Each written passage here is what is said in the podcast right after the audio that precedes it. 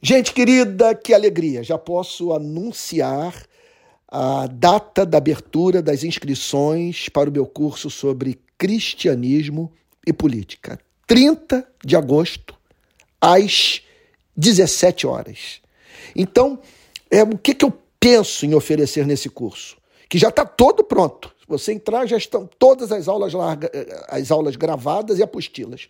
Em primeiro lugar, uma análise das grandes ideologias políticas à luz da teologia reformada. Então, eu vou falar sobre marxismo, comunismo, social-democracia, fascismo, nazismo, liberalismo, neoliberalismo, Estado previdenciário de bem-estar social, tudo isso à luz da fé em Cristo. Segundo lugar, eu estou certo que se você fizer o curso, o seu nível de participação no debate público será elevado.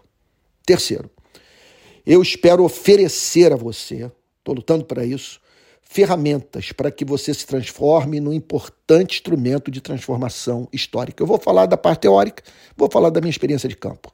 Então, você que tensiona fazer alguma coisa que conjugue a evangelização do mundo com transformações sociais, que tenham como objetivo ajudar seres humanos a saírem do estado de petição, de miséria que se encontra, eu acredito que o curso vai ajudá-lo um bocado.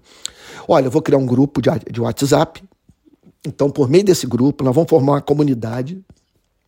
Eu vou estar indicando livros, as minhas percepções, debatendo é, o, os grandes temas do momento do nosso país e do mundo.